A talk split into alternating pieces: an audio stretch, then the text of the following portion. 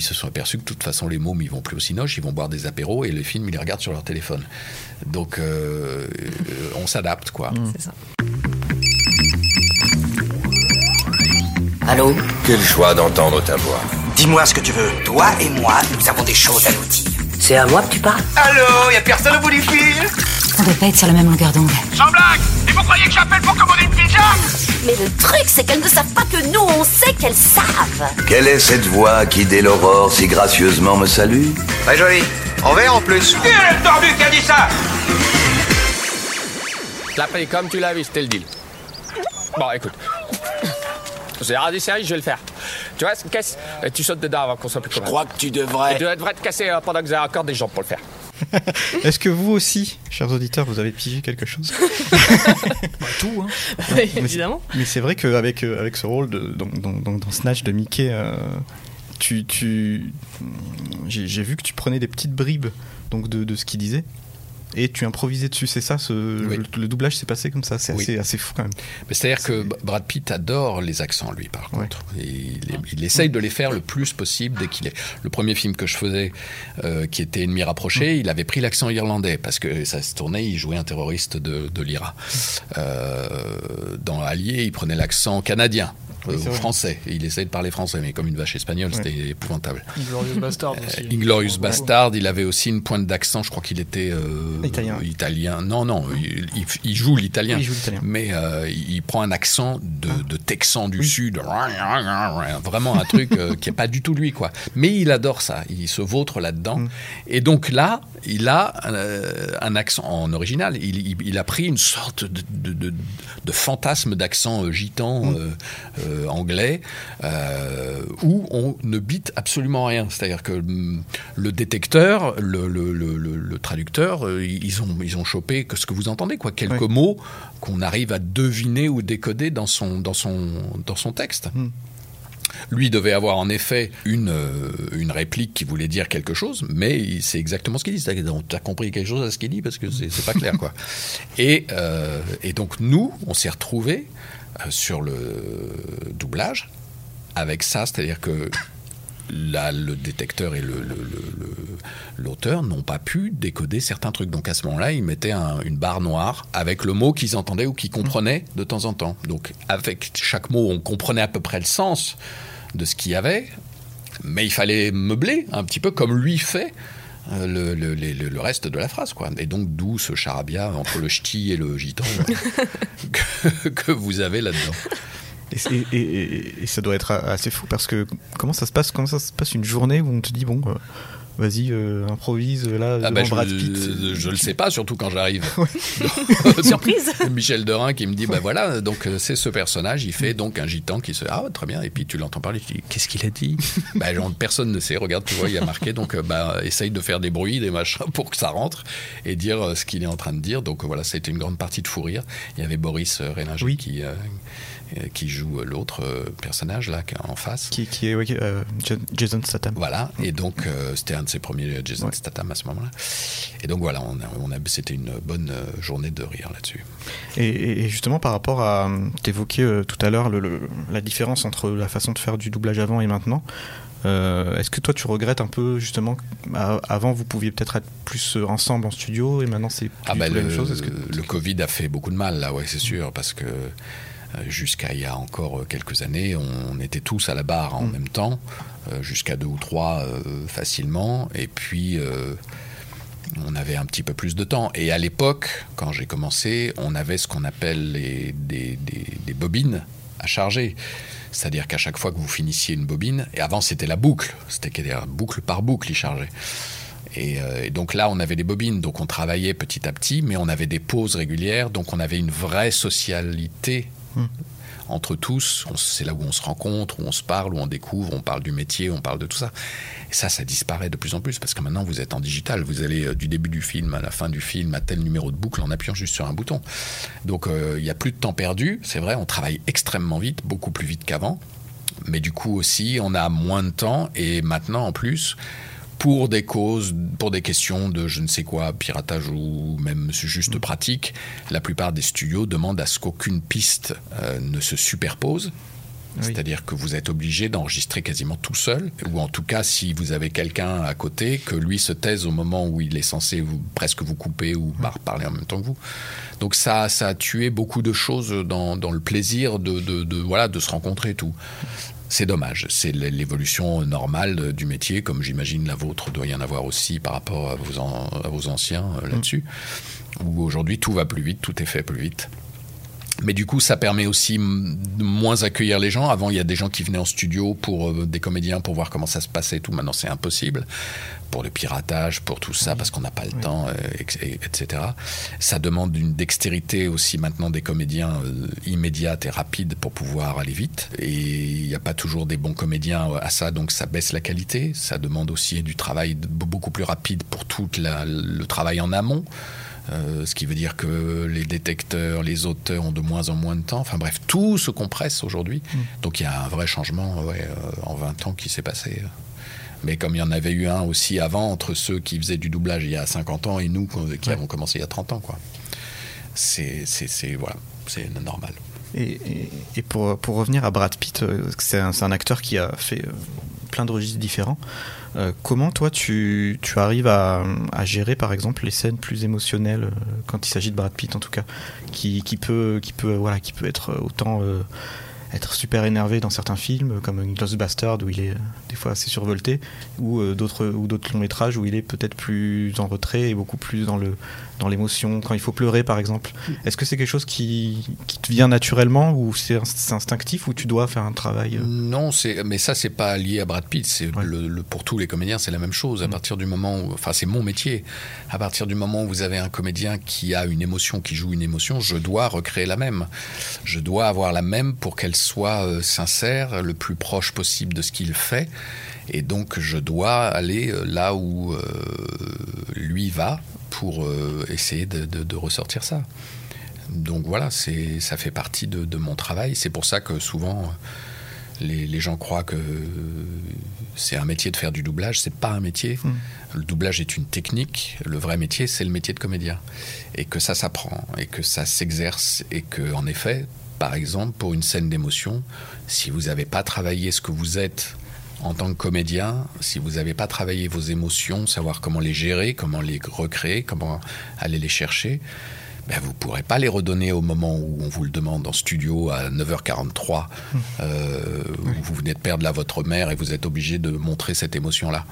Parce que faire du doublage, c'est une chose, mais c'est pas ça qu'on vous demande. Ce qu'on vous demande, c'est de la sincérité, c'est d'être euh, euh, présent dans l'émotion, dans le, pour, pour que ensuite le spectateur, lui, ne voit que une personne dans cette émotion-là et pas un truc avec une voix à côté qui fait euh, ah, je suis Et là, mais le problème c'est que c'est ça, c'est qu'aujourd'hui il y a beaucoup de gens qui disent moi je veux faire du doublage, mais non, ça se fait pas du doublage.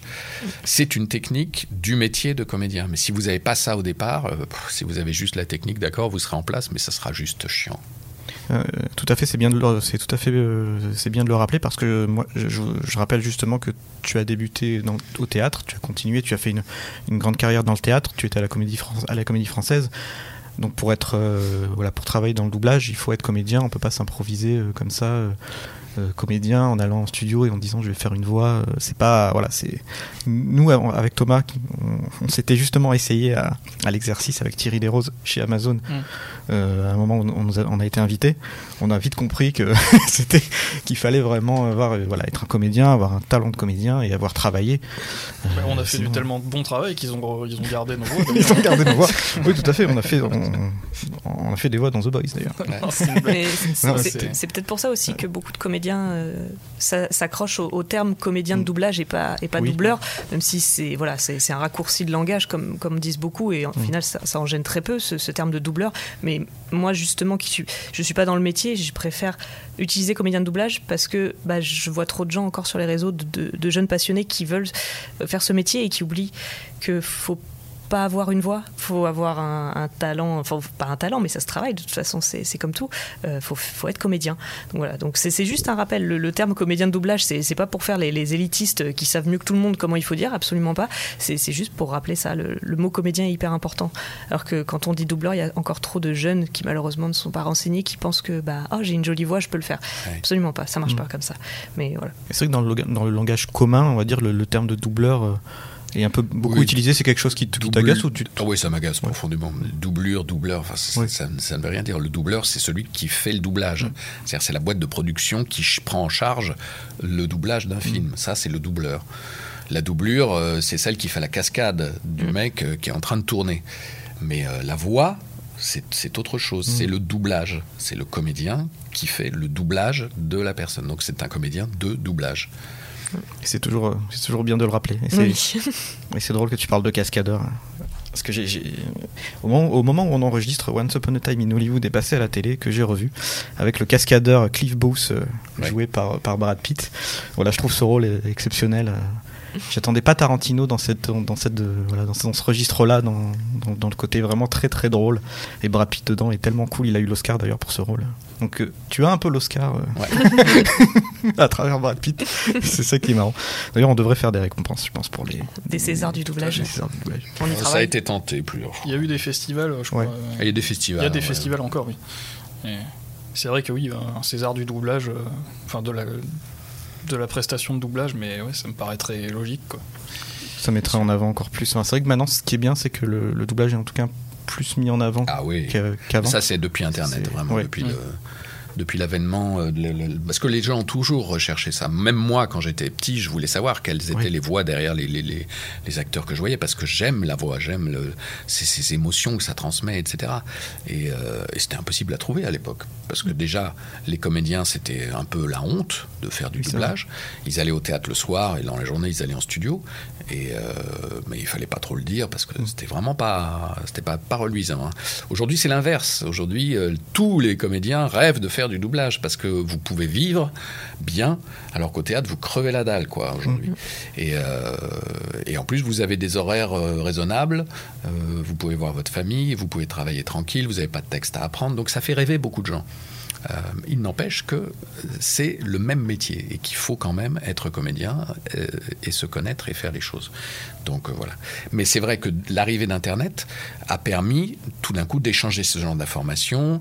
Les passionnés ou les gens qui, comme vous ou comme moi, ont aimé ça, tout d'un coup se renseignent, se disent Ah putain, ça m'a plu ce truc-là, mais c'est drôle cette voix, je l'ai déjà entendu sur un tel machin, qui est-ce, pourquoi, comment? Et donc il y a des sites qui se créent, qui se sont créés depuis 10-15 ans et c'est vrai qu'aujourd'hui, tout d'un coup, euh, on devient euh, de plus en plus intéressant et à mettre dans la lumière, alors qu'au début, euh, moi quand j'ai commencé, voilà, les gens ne connaissaient pas ça ou, s'en foutaient un petit peu, quoi. Et justement, tu parlais de, l'arrivée d'Internet. J'avais une question par rapport à l'arrivée des plateformes aussi. Est-ce que ça a changé quelque chose pour le, monde du doublage? Parce qu'il y a eu Netflix, Amazon, Apple, et beaucoup d'autres plateformes, Amazon dernièrement aussi. Euh, est-ce que ça a bouleversé le, monde du doublage ou, pas tant que ça Si, si, bien sûr. Mais c'est pas fini d'ailleurs. Il y a un, rebattage des cartes actuellement là-dessus. Sur, comme à l'époque, dans les années 80, il y avait eu l'arrivée de la 5, qui avait donc. Il passait que des séries, des trucs comme ça. Donc ça avait amené une masse de travail tout d'un coup mm. dans le milieu du doublage qui était importante. Et, euh, beaucoup de gens ont, ont, commencé à travailler. Là, c'est la même chose, c'est-à-dire qu'avant, vous aviez TF1, M6 qui faisait quelques fictions, la 2 très peu, France 3 très peu, des Derrick, des machins comme ça, et le cinéma. Et puis euh, tout d'un coup, vous avez eu le, la, la, TNT qui est arrivée, il y a eu quelques produits en plus parce qu'il fallait bien nourrir, et là, depuis l'arrivée de Netflix, puis de Amazon et de Apple, c'est par brouette entière que les séries arrivent et qu'il faut les les, les, les, les, traduire et les doubler. Donc ça, ça fait un appel d'air gigantesque en ce moment de, de, travail et de, et de, de, futur pour, le, pour ce métier. Donc c'est très important.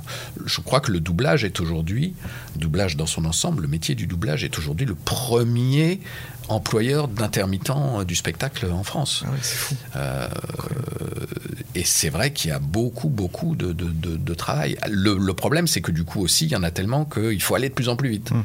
Parce que les mecs, ils vous livrent des trucs à sortir euh, de chaque mois euh, non-stop, quoi. Et là où à l'époque on avait le temps, déjà à l'époque il y avait une différence entre la date de sortie au cinéma des, films euh, aux États-Unis mm. et en France, qui était d'un an ou deux à l'époque, moi quand j'étais oui, petit. Vrai. ensuite, c'est passé à six mois. Aujourd'hui, c'est quasiment simultané. Mm. Quelquefois même, c'est d'abord en France mm. avant d'être aux États-Unis. Donc, vous travaillez avec un truc qui est, même s'il n'est pas fini aux États-Unis, il est encore moins fini en France. Quoi. Et c'est pareil pour les séries. C'est-à-dire qu'ils vous annoncent la sortie de telle série pour telle date, mais personne n'a encore les éléments. Euh, donc tout arrive au, cul du camion un petit peu vite comme ça. Donc c'est voilà, tout ça va, se poser parce qu'il faut que les équipes soient euh, un petit peu établies et de plus en plus fluides là-dessus. Et c'est vrai que ça a changé beaucoup, beaucoup de choses. Et ça n'a pas fini, à mon avis. Ça va rebattre des cartes là-dessus. C'est vrai que ça a aussi changé. Je, suis sûr que les plateformes, elles vont pas tenir comme ça. Il, va y avoir des regroupements, il va y avoir des, rachats et des trucs. Je sais plus, il y a Warner qui arrive en plus. il y a HBO Max aussi qui arrive. Voilà, donc c'est pas possible. Quoi. Ils peuvent pas tous survivre. Ils mm. peuvent pas tous survivre. Donc il va y avoir des, changements beaucoup. Et ça a beaucoup changé aussi le fait que le cinéma et le Covid y a joué mm. beaucoup, s'est écroulé. Oui. Euh, nettement, aujourd'hui, le cinéma, il est autant sur Netflix et sur les, mm. plateformes que dans les salles. Et moi, je fais des films, là, des 35 de qualité qui, normalement, euh, auraient dû sortir au cinéma. Ils les sortent directement sur, euh, sur, les, sur les plateaux. Et c'est pas parce que c'est de la merde, hein, c'est mm. vraiment euh, parce que voilà, ça devient aujourd'hui un moyen de transmettre le cinéma et qu'ils se sont aperçus que de toute façon les mômes ils vont plus au cinoche, ils vont boire des apéros et les films ils les regardent sur leur téléphone. Donc euh, on s'adapte quoi. Mmh. Et ah, c'est un peu compliqué. C'est vrai, ben, nous aussi on a l'arrivée des plateformes a révolutionné notre métier. Hein. Thomas, Manon, mmh, vous le savez. oh oui. Et en ce moment surtout c'est dur de suivre parce qu'on est en pleine diffusion euh, des Anneaux de pouvoir et de House of the Dragon, donc les deux grosses séries. Euh, euh, du, moment, quoi, le Game of Thrones et Seigneur des Anneaux. Donc, euh. Ça rappelle il y a trois ans quand il y avait Avengers Endgame et le final de Game of Thrones en même temps, plus le festival de Cannes. Donc ouais, c'est c'est un gros gros truc. On s'ennuie pas. Allociné,